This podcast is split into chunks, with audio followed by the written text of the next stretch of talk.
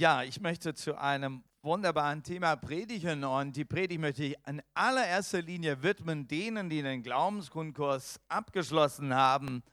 Ich möchte dieses, diese Predigt aber auch allen denen widmen, die zurückgefunden haben zum Haus des Vaters. Vaterschaft Gottes. Ich möchte dazu die Geschichte lesen aus Lukas Kapitel 15. Lukas Kapitel 15, macht ihr das mal an, und zwar von Vers 11. Und das ist diese Geschichte, die wir kennen als Gleichnis vom verlorenen Sohn. Und ich möchte dieser Geschichte einen anderen Titel geben. Der Titel, der ist ja nachträglich gemacht worden. Ne?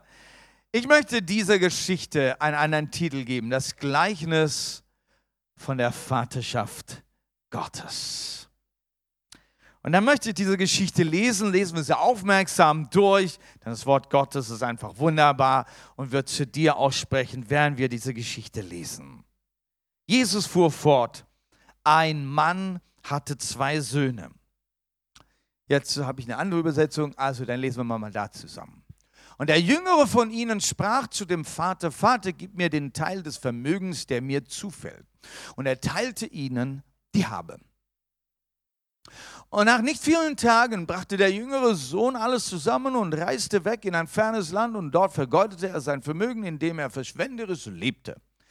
Als er aber alles verzehrt hatte, kam eine gewaltige Hungersnot über jenes Land und er selbst fing an, Mangel zu leiden.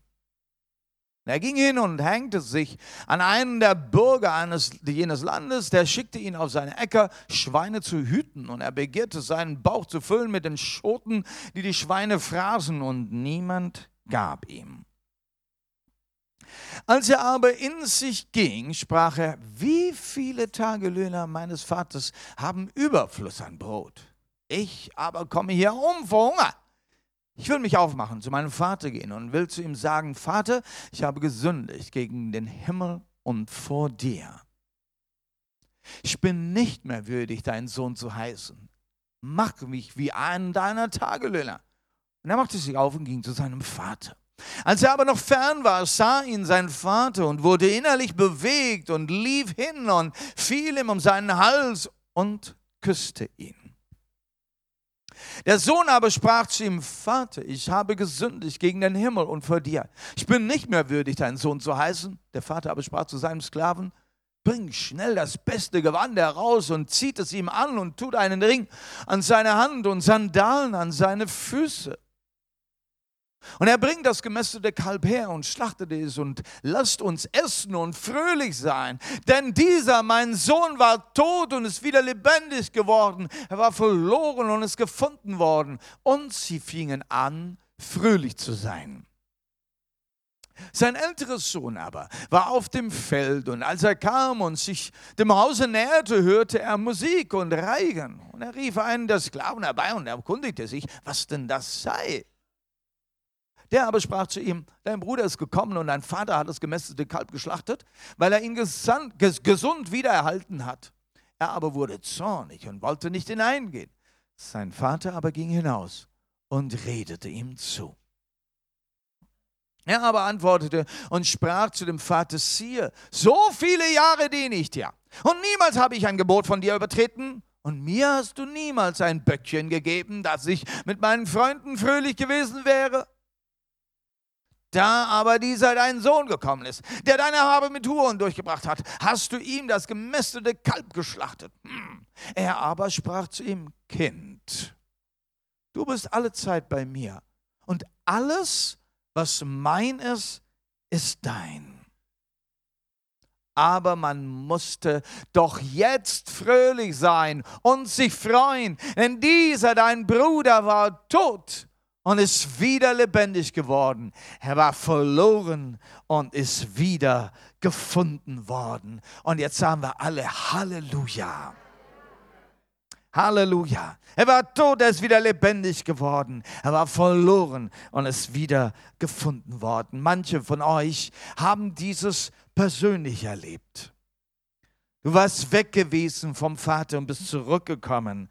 Hast dich gefühlt wie so ein verlorener Sohn und hast zum Vater im Himmel gefunden. Vaterschaft Gottes. Gott als Vater zu erkennen. Ein Mann hatte zwei Söhne. So fängt Jesus seine Geschichte an. Und wenn er jetzt den PowerPoint anmacht, dann kann ich den bedienen. Der Vater hat Kinder.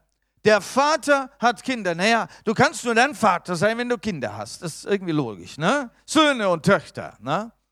Aber wenn du jetzt selbst ein Mann bist und du hast jetzt keine leiblichen Kinder, dann sagt die Bibel, du kannst aber auch geistliche Kinder haben. Ja, du kannst Menschen in dein Leben annehmen, adoptieren und für sie leben. Na, und da wollen wir ein bisschen lernen. Vater kommt in der Bibel 1700 Mal vor und Sohn 2200 Mal. Das ist also schon eine ganze Menge, meine ich. Na, und Gott ist Vater und Jesus wird uns als Sohn vorgestellt. Dieses Familienverhältnis Vater-Sohn ist ja schon in der Gottheit. Gott spricht vom Vater, er spricht vom Sohn. Und warum sollte es für uns dann fremd sein? Nein, es ist Gottes Modell. Familie ist Gottes Modell. Halleluja. Kind sein und Eltern haben, Eltern werden und Kinder haben, das ist Gottes Modell. Ja, und natürlich ist es pervertiert worden.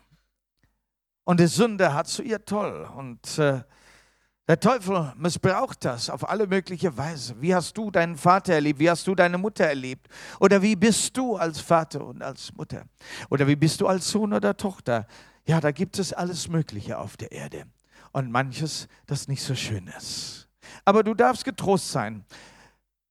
Schauen wir nicht an unsere Eltern ran mit allem dem, was sie falsch gemacht haben und was sie nicht sind. Denn Gott ist ein Vater für alle. Gott ist der perfekte Vater. Und was dein Vater nicht ist, das ist immer noch Gott für dich. Halleluja. Nur dürfen wir einen Fehler nicht machen, dass wir sagen, so wie mein Vater ist, so ist auch Gott. Nämlich dann machen wir einen Fehler. Es ist eher andersrum, dass wir als Menschen auf der Erde uns Gott zum Vorbild nehmen.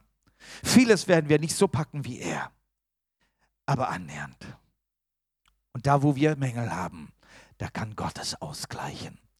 Und wenn du ein Vater bist und eine Mutter und dir sind so deine Mängel bewusst, besonders als du noch nicht gläubig warst und vielleicht sehr egoistisch warst und deinen Kindern viel Schmerzen zubereitet hast, dann darfst du deine Kinder in die Hände Gottes legen und sagen, Herr, werde du ihr Vater und gleiche meine Mängel aus. Halleluja. Ein Mann hatte zwei Söhne. Er hatte zwei Söhne, machte Jesus das ganz bewusst. Einer, der die Vaterschaft ablehnt, so beschreibt er ihn. Er rennt fort und will nichts mehr von dem Vaterhaus wissen. Und der andere wird beschrieben als einer, der die Vaterschaft, Vaterschaft gar nicht erkannt hat. Wo der Vater ihm sagen muss, alles was meins ist, ist deins, hast du das noch nicht kapiert.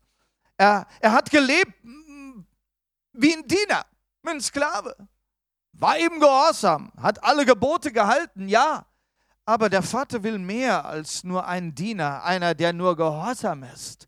Er möchte sein Leben mit ihm teilen und das hatte der auch nicht ganz verstanden. Heute werde ich mehr über den Vater reden und seine, seine, seine, sein Werk mit dem einen Sohn, der dann weggelaufen ist aber auch da gibt es einige Lektionen zu lernen, wie der Vater auf den zweiten Sohn eingegangen ist und rausgegangen ist zu ihm und ihn da abgeholt hat, da wo er Missverständnisse hat.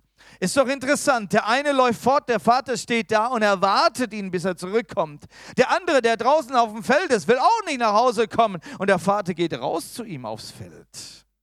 Ja, so gibt es verschiedene Kinder, die an verschiedenen Stellen ihre Schwierigkeiten haben, ihre Mängel haben. Und Gott weiß, auf wen er so warten muss. Und Gott weiß, auf wen er zugehen muss, um ihn dort abzuholen, wo er hängen geblieben ist. Ich habe letzte Woche von dem äh, Hirten gesprochen ah, das war nicht letzte Woche, war schon letzten Monat, von dem Hirten, Gott als Hirte, Jesus als der perfekte Hirte, auch Leiter, die Hirten sein sollen. Und da gibt es einen Gedanke für den Hirten, der hinausgeht und das verlorene Schaf sucht, bis es gefunden hat und wieder heimholt hier genau in diesem gleichen Zuge, nämlich im Lukas 15, wo Jesus von diesem Hirten redet, der 100 Schafe hatte und eins ging verloren, verließ die 99 und holt sie ab. Genau im gleichen Zuge, im gleichen Kapitel redet Jesus von einem anderen Beispiel, einem Gleichnis, das das wiederholen soll, nämlich, dass die, die verloren sind, gefunden werden sollen und wieder nach Hause kommen sollen. Und dann bringt er diese Geschichte. An dieser Stelle ist es nicht der Hirte, der hinausgeht und diesen Verlorenen sucht, bis er ihn findet, sondern hier ist es ein Vater. Und der Vater weiß auch, was, was wichtig ist für seine Söhne. Und wenn sie Fehler gemacht haben, wie diese Fehler korrigiert werden sollten. Bei einem einen so, bei dem anderen auf eine andere Weise. Der Vater hat diese Kinder. Er ist Vater. Und Gott möchte das betonen. Und ich habe es so früh in der Bibel gefunden, so früh wie 5. Mose, dass Gott sich als Vater vorstellt. Ist das euer Dank an Jahwe, du dummes, verblendetes Volk? Ist er nicht dein Vater, der dich erwarb, der dich geformt und hingestellt hat? Gott ist dein Vater. Es ist nicht die Idee von Jesus, der uns Gott als Vater vorstellt. Nein, Gott war schon immer als Vater seinem Volk gegenüber. Aber wie oft, auch hier musste dem Volk gesagt, habt ihr das vergessen? Und auch wir müssen uns das heute wieder sagen. Habe ich den Gott wirklich erkannt als Vater? Auch Jesus macht es hier klar, als er uns lehrt zu beten, macht es nicht wie sie, wie die Heiden, oder wie die, ähm, die, die ganz frommen. Was ist ihre Gottesbeziehung? Wozu machen sie ihr religiöses Getue? Er sagt, euer Vater im Himmel weiß ja, was ihr braucht, bevor ihr ihn bittet. Halleluja. Gott ist ein Vater, er schaut dir zu, er weiß, was du brauchst. Das ist ein Vater, selbst ohne Reden weiß er schon, wo du bist. Jesus stellt uns diesen Vater wieder neu vor. Er möchte uns zurückbringen und er möchte dich heute dahin bringen. Sag, hast du Gott als deinen Vater schon angenommen? Hast du ihn erkannt? Kennst du ihn? Wie ist deine Beziehung? Kommst du zu ihm als Kind? Davon redet Jesus. Epheser 4 dann eine wunderbare Aussage. Und über allen ist der eine Gott, der Vater von allen, der durch alle und in allen wirkt. Und hier möchte ich sagen, Gott im Himmel, der Schöpfer, der Allmächtige, ist Vater von allen Völkern, allen Menschen, allen Sippen, egal wo du herkommst, aus welchem Sprachraum du, Sprachraum du kommst, aus welcher Religionsgemeinschaft du herkommst. Gott möchte sich dir als Vater vorstellen und du darfst zu ihm kommen als Vater. Halleluja.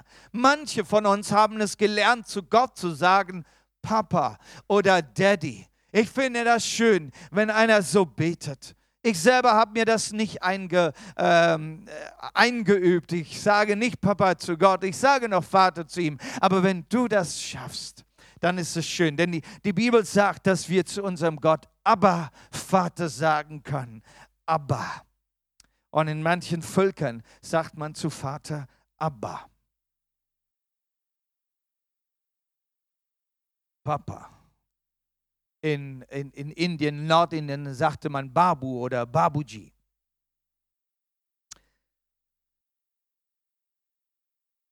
Manche in Indien sagen wirklich Abba zu ihrem Vater. Wie kennst du deinen Gott? Ist der, der dir nahe ist.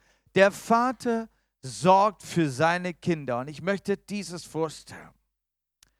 Wenn man manchmal so sagt, na ja, man braucht Vater und Mutter. Die Mutter, sie sorgt für die Kinder, sie liebt und sorgt für die Kinder. Und der Vater erzieht die Kinder, diszipliniert, diszipliniert, die Kinder, korrigiert die Kinder. Ne? So macht man oft den Unterschied. Ich möchte hier den Vater erstmal vorstellen als der, der sorgt. Halleluja. Er sorgt für dich. Halleluja. Und ich möchte an dieser Geschichte bleiben in Lukas 15. Jetzt kam er zur Besinnung, dieser eine, der weggelaufen war. Alle Tagelöhner meines Vaters haben mehr als genug zu essen, aber ich, voller Hunger. Er dachte plötzlich an seinen Vater. Nun ja, manchmal ist es so, dass man, dass man erst dann, wenn man es nicht mehr hat, feststellt, was ich eigentlich gehabt habe. Dieser junge Mann ist von zu Hause weggelaufen, weil er irgendwie sich gesagt hat, mein Vater ist dieses nicht und jenes nicht und er hindert mich und was weiß ich. Er sah nur irgendwelche negativen Dinge, die er sich vorgemalt hat, weil die Freunde dann sagen, ach, du solltest doch und brauchst mehr Freiheit und so weiter. Und plötzlich sieht man das Negative in seinen Eltern und nicht mehr das Positive. Er musste weit weg, bis er erstmal wieder zur Besinnung kam und dachte, Mensch, da ist aber viel Gutes an meinem Vater dran, dass mir jetzt alles fehlt. Ein Vater, der nicht nur für seine Kinder sorgt, sondern selbst die Tageslöhner, die Arbeiter, selbst die Sklaven, denen ging es noch besser. Ein Vater würde auch für die Hunde und die Katzen sorgen zu Hause. So ist eben ein Vater. Alles, was lebt, muss versorgt sein. Er sorgt. Wie viel mehr will Gott sorgen? Will Gott sorgen für dich, wenn er dich als sein Kind sieht? Ob du bei ihm zu Hause bist oder noch nicht zu Hause bist, dann darfst du wissen, es ist ein Vater, der sorgt. Und wenn er für dich nicht sorgen kann, weil du nicht bei ihm zu Hause bist, dann sorgt er eben für alle, die zu ihm kommen. Auch die Tageslöhner, die werden besorgt. Halleluja die werden, du darfst an deinen Vater im Himmel denken, als der, der sorgt. Und er wird für dich sorgen. Und er kennt deine Not. Er kennt sie. Halleluja. Deshalb ruft uns die Bibel diesen Vers vor zu und werft alle eure Sorgen auf ihn, denn er sorgt. Das ist eine andere Übersetzung, die sagt das auch schön. Er sorgt sich um alles. Und ich finde das schön. Er sorgt sich um also, Gott sorgt sich nicht nur um dein geistliches Leben und deine Errettung und dass du auch schön betest. Nein, er sorgt sich um alles. Deine Familie, dein Wohl, deine Finanzen, deine Arbeit, deine Zukunft. Er sorgt sich um alles. Jawohl, Gott freut sich daran, wenn du heute schöne Schuhe anhast. Er sorgt sich um alles. Halleluja. Ist schön, dass wir durch unseren Hilfsdienst äh, äh, Dinge transportieren können. Gute Sachen werden abgegeben. Also wenn sie kaputt sind und Löcher haben, bitte nicht abgeben. Ne? Aber gute Sachen werden abgegeben, dann können wir sie äh, äh, hinbringen für Menschen, die nichts haben, weil Gott sorgt. Und er benutzt unsere Hände und Füße. Und vielen, vielen Dank für alle Mitarbeiter, die so im, im, in, in unserem Hilfsdienst da aktiv sind. Und hier auch von der Kanzel mal einen ganz, ganz großen Dank. Das sind Leute, die im Hintergrund arbeiten.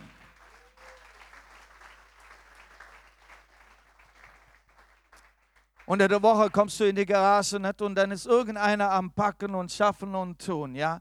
Die meisten haben, arbeiten wirklich im Hintergrund und wir wollen euch herzlich Dank sagen.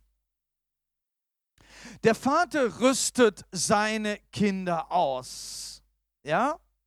Er rüstet sie aus. Das finde ich jetzt eine ganz tolle Sache. Sage ich mir als Vater für meine Kinder. Warum geht es? Meine Vaterschaft muss schauen, dass meine Kinder gerüstet sind, dass sie etwas haben, auf dem sie ihr Leben aufbauen können, dass sie Gaben, Fähigkeiten, Werkzeuge in der Hand haben, dass sie mit dem Leben umgehen können. Das ist doch wichtig, dass wir uns das unseren Kindern vermitteln, dass sie mit Geld umgehen können, dass sie mit Arbeit umgehen können, dass sie mit, mit äh, Vorgesetzten umgehen können, dass sie mit ihrer Zeit umgehen können. Dazu sollen wir sie ja auch rüsten. Hier nochmal zurück zu der Geschichte. Der Jüngere kommt zu seinem Vater, ich möchte schon jetzt den Teil der Erbschaft haben, der mir zusteht. Hey, es gibt ein Erbe. Der Vater hat nicht nur egoistisch für sich selbst gelebt, sein Haus für sich gebaut und sich versorgt und wartet nur, dass irgendwann mit 18 die Kinder aus dem Haus sind und dann irgendwann mal selber für sich sorgen. Nein, er hat eine Erbschaft bereitet. Das hatte mich mal sehr stark angesprochen vor einigen Jahren. Dass ein guter Vater, so sagt es in den Sprüchen, ein guter Vater bereitet ein Erbe für seine Kinder. Rüste deine Kinder dass da was da ist für sie. Halleluja.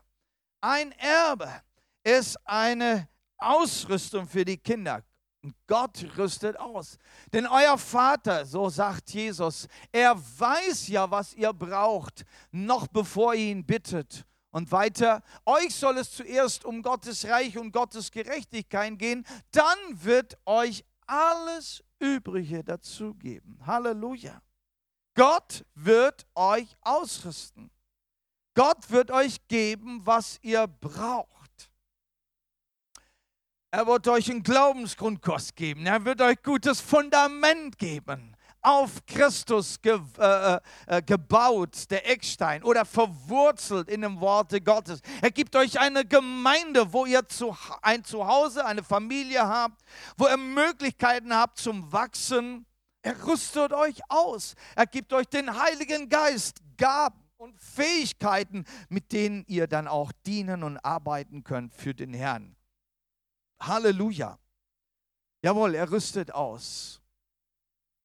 Epheser 4, Vers 12, damit sie, die, die Gott geheiligt hat, zum Dienst ausrüsten. Epheser 4, Vers 12. Da geht es darum, dass die alle, die Mitarbeiter sind in der Gemeinde, einen Dienst machen, wofür? Nicht für sich selber, ja, was für ein toller Mensch ich bin und gut machen kann. Nein, für jeden anderen, wie Renuka auch gesagt hat. Ich lebe mein Leben für andere damit andere gerüstet werden, zum Dienst ausgerüstet werden und der Leib Jesu aufgebaut werden kann. Halleluja. Dazu brauchen wir Rüstung.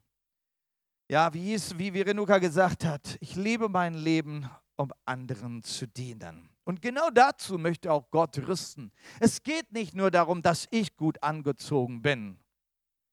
Nein, Gott möchte mir so viel geben, dass ich auch anderen helfen kann, dass sie gut angezogen sind. Nicht nur, dass ich gut arbeiten kann, sondern dass ich die Fähigkeit habe, jemand anderem das Arbeiten beizubringen. Halleluja. Der Vater bringt seine Kinder jetzt zur Reife, nicht nur die Ausrüstung, sondern wie geht man auch damit um? Und dazu brauchen wir eine Reife. Und ich finde das das schönste Modell, ähm, warum wir Wachstum brauchen. Ein Mensch braucht Wachstum, um in die Reife reinzukommen. Wir brauchen nicht Wachstum, um in den Luxus reinzukommen. Das habe ich mir oft in Indien gefragt, diese, diese Frage, wenn du dann halt arme Leute hast, wie viel hilft man ihnen? Weil ich habe dann gemerkt, egal in welche Stufe, in welchem Level einer angekommen ist, es gibt immer noch irgendwelche Mängel. Ne? Jetzt haben wir einem geholfen durch die Grundschule durch. Ja, wie sieht es aus für die weiterführende Schule? Jetzt ist er damit fertig. Ja, wie sieht es aus für die Ausbildung? Jetzt ist er damit fertig. Ja, was brauchen wir denn jetzt noch? Nicht? zum Heiraten brauchen wir dann auch noch irgendwelche Unterstützungen und dann und so weiter. Also es, es scheint, es ist ja ein äh, fast so eine Boden dann. Nicht? Äh, wo fängt man an? Wo hört man auf? Ja? Gottes Ziel ist Reife. Ein Mensch, ein junger Mann, ein, ein, ein Kind muss in die Reife hineinkommen, dass es selber laufen kann, selbstständig wird, selbst arbeiten kann, selbst lesen kann und selbst äh, äh, etwas äh, erarbeiten und etwas schaffen kann und etwas erreichen kann. Diese Selbstständigkeit ist eine Reife. Reife heißt noch lange nicht Vollkommenheit. Ja? Da ist Gott noch lange nicht fertig bei der Arbeit. Aber Reife ist bringt eine gewisse Selbstständigkeit. Bring einen Mensch beizulesen, dann kann er selber studieren, weil er Bücher lesen kann. Na? Gib einem Menschen mal etwas in den Magen, damit er mal etwas anders denken kann, als nur, wo kriege ich mein nächstes Brot her. Na? Weil, also wir haben das ausprobiert. Ne? Du kannst dann einem hungrigen Person kannst du predigen, so viel du willst. Wenn der Magen knurrt, denkt er ans Essen und kann an nichts anderes denken. Das ist einfach mal so. Ne? Lukas 15 äh, sagt dann, der junge Mann hat nach seinem Erbschaft gefragt und sagte, die mir zusteht. Es steht ihm zu, die Erbschaft, die, die, die die der Vater vorbereitet hat, die ist ja dafür gedacht, dass sie den Söhnen gegeben wird. Steht ihm zu. Das ist nicht in Frage gestellt. Wann wird es ihm gegeben, wenn er reif ist? Der Vater hat alle Freude, seine Söhne dahin zu bringen, dass er ihnen das, die, Erb, das, die Erbschaft oder das Erbe überreichen kann. Dass sie fit genug sind dazu. Halleluja. Und Gott möchte dich fit genug machen, damit du göttliches Erbe annehmen kannst göttliches Erbe aufnehmen kannst und mit ihm umgehen kannst. Halleluja. Und da gibt es ganz tolle Bibelverse, die uns davon erzählen, dass Gott uns die ganzen Segnungen der Himmelswelt in deine Hand geben will. Selbst den Heiligen Geist will er dir geben. Das ist himmlisches Erbe. Will er ausgießen. Und dazu rüstet er dich bringt dich zu einer geistlichen Reife, dass du mit geistlichen Dingen umgehen kannst. Schau mal, wir sollen zu mündigen Christen heranreifen. Das ist ein super Ziel für die Gemeinde, für den Leib Jesu, für unsere Arbeit hier in der Gemeinde. Warum bist du heute Morgen im Gottesdienst? Weil du ein mündiger Christ sein sollst. Jawohl. Warum müssen wir jeden Sonntag oder sag mal, warum sollten wir regelmäßig in den Gottesdienst gehen? Nicht nur sonntags, wir haben auch Samstag Gottesdienste. Warum sollten wir regelmäßig in den Gottesdienst kommen? Weil Gott an uns arbeitet. Durch die Prediger, durch die Mitarbeiter, durch den Dienst in der Gemeinde, angefangen bei unseren Kleinstkindern schon, die schon da wirklich das Wort Gottes bekommen. Warum? Damit wir mündige Christen werden. Halleluja. Dann sagst du, ja, bin ich noch unmündig? Ja, vielleicht für Gott schon, ne? Na, du selber siehst dich nicht als unmündig, ja, ist doch gut so. ja, das ist gut. Also da gibt es immer noch mehr zu lernen. Ne? Und wenn einer dann in Modul 2 Bibelschule geht, dann merkt er, dass ihm doch so manches an Bibelwissen noch fehlt. Ne, da gibt es doch noch mehr zu lernen. Hättest du gar nicht gedacht, dass es das auch noch gibt. Ja, also nach oben ist eigentlich immer noch Raum. Aber wichtig ist, dass du mündig wirst und du, du mit den Dingen Gottes umgehen kannst. Tja, aber nicht nur die Reife, sondern wenn, wenn der Sohn in die Reife gekommen ist, dann ist er fit, dass ihm etwas in die Hand gegeben wird. Du kannst damit umgehen. Du kannst das Geld nehmen und kannst jetzt einkaufen. Hier ist die Shoppingliste, du gehst damit einkaufen. Ich weiß, das klappt. Ja? Man vertraut Güter an. Und das hat dieser Vater gemacht. Er teilte seinen Besitz unter seine Söhne und dachte, Mensch, der hat richtig großes Vertrauen gehabt. Ich bin begeistert von diesem Vater. Vielleicht war der Vater noch nicht ganz überzeugt, dass der Junge bestens damit umgeht. Und doch hat er sich selber vertraut, ich habe in meine Söhne investiert. Ich habe Bildung investiert. Ich habe sie geschult. Sie laufen meinen Fußstapfen. Sie haben mich zum Vorbild. Ich vertraue ihnen mein Erbe an. Und unser Vater im Himmel will nichts anderes tun, als sein himmlisches Erbe dir und mir anzuvertrauen. Ist das nicht wunderbar? Schaut mal. Er hat die ganze Schöpfung in die Hände seines Werkes.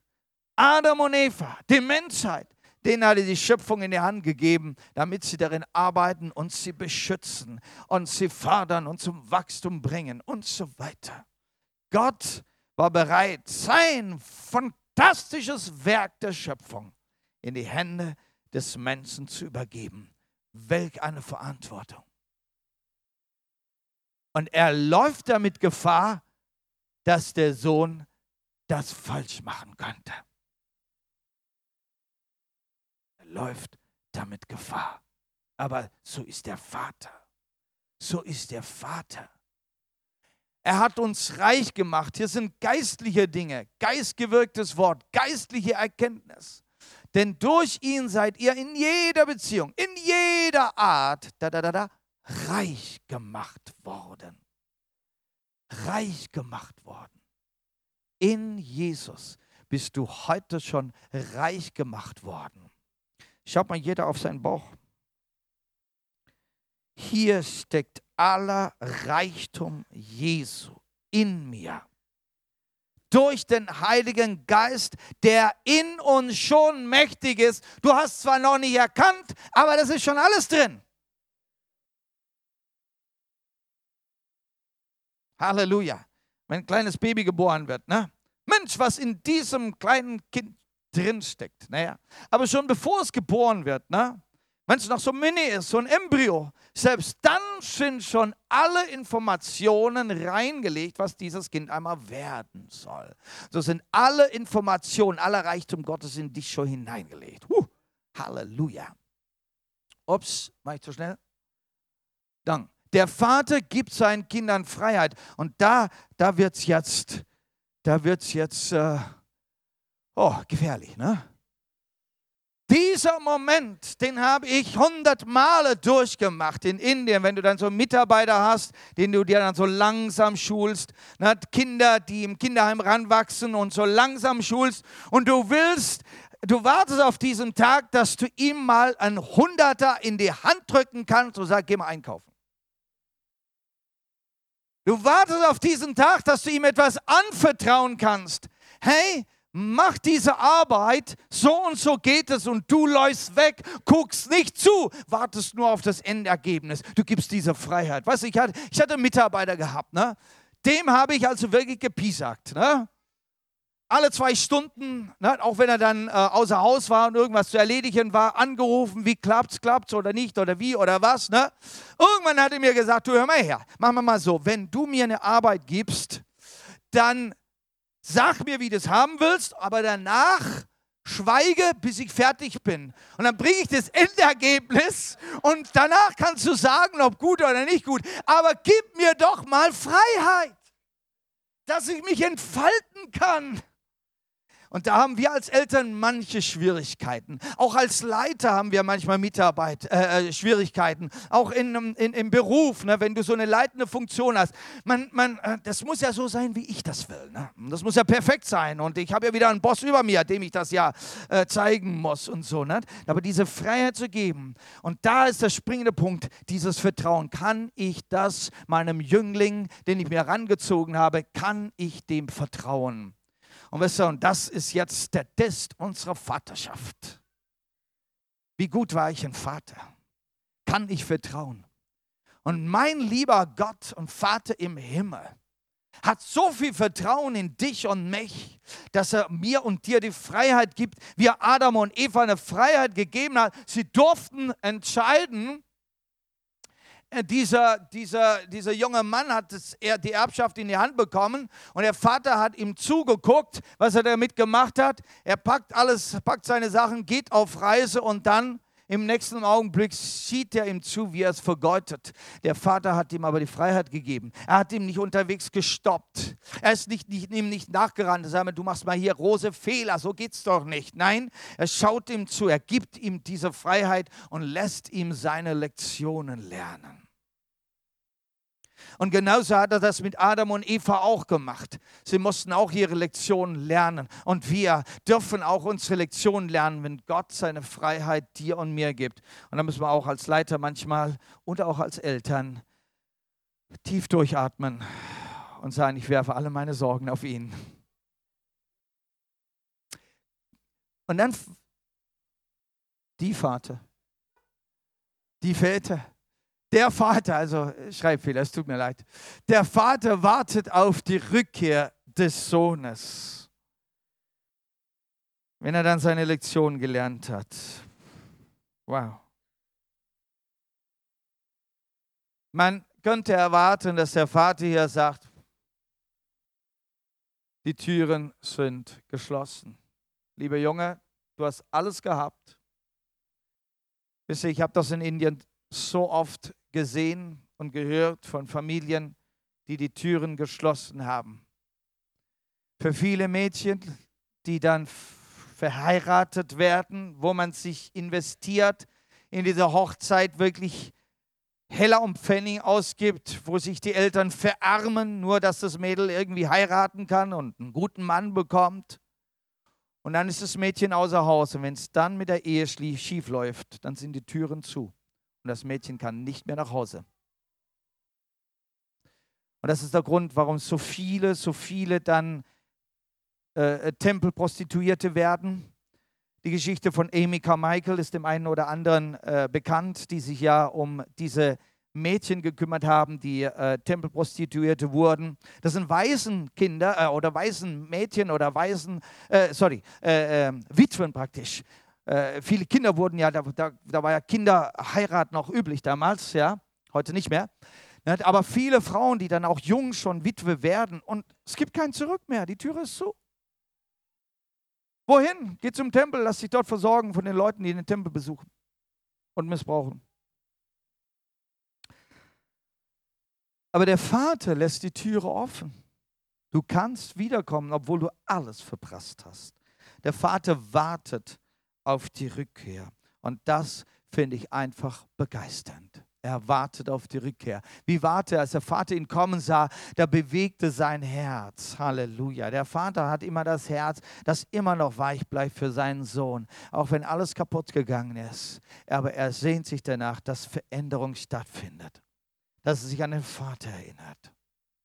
Und er möchte ihm diese Sohnschaft zurückgeben. Spring hier weiter. Der Vater vergibt seinem Sohn und er stellt ihn wieder her und das ist natürlich äh, das schönste Bild dann. Nein, er möchte nicht zulassen, dass er ein Tageslöhner wird. Da hätte er stehen bleiben können und sagt, lern du erstmal deine Lektionen. Nein, er vergibt ihm.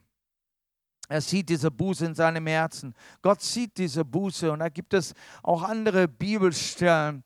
Ähm, zum Beispiel im Jeremia, das finde ich so schön im Alten Testament, wo Gott als Vater seinem Volk gegenüber die Hände ausstreckt, wenn sie dann zu ihm kommen mit Buße. Und das Volk Israel hat so einiges hinter sich. Ne? Und während sie beten, sagt Gott, führe ich sie. Ich bringe sie zu Bächen mit Wassern. Schon im Alten Testament hat Gott sich versprochen, ich bin der Vater, der dich immer wieder annimmt und mit dir wieder Wege geht. Halleluja. Wege, die dein Leben verändern sollen. Er reagiert, auf dein Gebet, wenn es von Herzen kommt. Er sieht, dass du in der Wüste warst, er nimmt dich zum frischen Wasser. Er sieht, dass du auf falschen Wegen warst und zeigt dir wieder die richtigen Wege. Und dann nimmt diese Geschichte ein Ende, wie er zu Hause angekommen ist und der Vater ihn jetzt ausstattet. Der Vater stattet ihn wieder aus. Er gibt ihm tatsächlich wieder etwas zurück. Er hätte sagen können, das musst du dir jetzt hart erarbeiten, ne? Geld verdienen und dann geht es langsam wieder aufwärts. Aber nein, er sieht ihn immer noch als Sohn. Und wenn er ihn als Sohn sieht, dann braucht er auch die Ehrerbietung eines Sohnes. Gott schenkt dir eine Ehrerbietung, die Ehrschaft oder Ehrerbietung eines Sohnes oder Ehrenstellung eines Sohnes. Das möchte ich euch zeigen. Es steht nämlich in einer Bibelstelle. Ich war entschlossen, sagt Jeremia, dir die Ehrenstellung eines Sohnes zu geben. Ist das nicht ein wunderbarer Bibelvers? Gott ist entschlossen, dir die Ehrenstellung eines Sohnes zu geben. Halleluja. Und was gehört zu dieser Ehrenstellung dazu? Das sind die fünf Dinge, die dieser junge Mann bekommen hat nach seiner Ankunft. Ein Gewand, das steht für Würde. Ein Ring, das steht für Autorität. Sandalen, das steht für Sicherheit. Ein gemästetes Kalb, da gab es ein richtiges Fest, das steht für Versorgung. Und ein Fest, das steht für Freude und Familie. Und jetzt liest mal nur die rechte Seite. So möchte Gott dich ausstatten. Und heute sollst du so ausgestattet werden. Er ist dein Vater, der möchte, dass du ihn voller Würde liebst. Er möchte, dass du in Autorität umherwandelst. Er möchte, dass du in Sicherheit bist und deiner Sicherheit dir bewusst bist, dass du nicht in Angst lebst. Er möchte auch für deine Versorgung voll und ganz da sein. Auch wenn du so manches verbockt hast in deinem Leben und deine, finanziell, deine Finanzen auf dem Kopf stehen. Er ist immer noch der, der dir sagt, und ich werde dich mit Versorgung versorgen. Halleluja. Und das Letzte, ich möchte dir eine Familie sein und eine Familie schenken, die voller Freude ist. Und das ist die Gemeinde. Willkommen in der Gemeinde Jesu. Halleluja. Und möchte, dass wir miteinander aufstehen jetzt.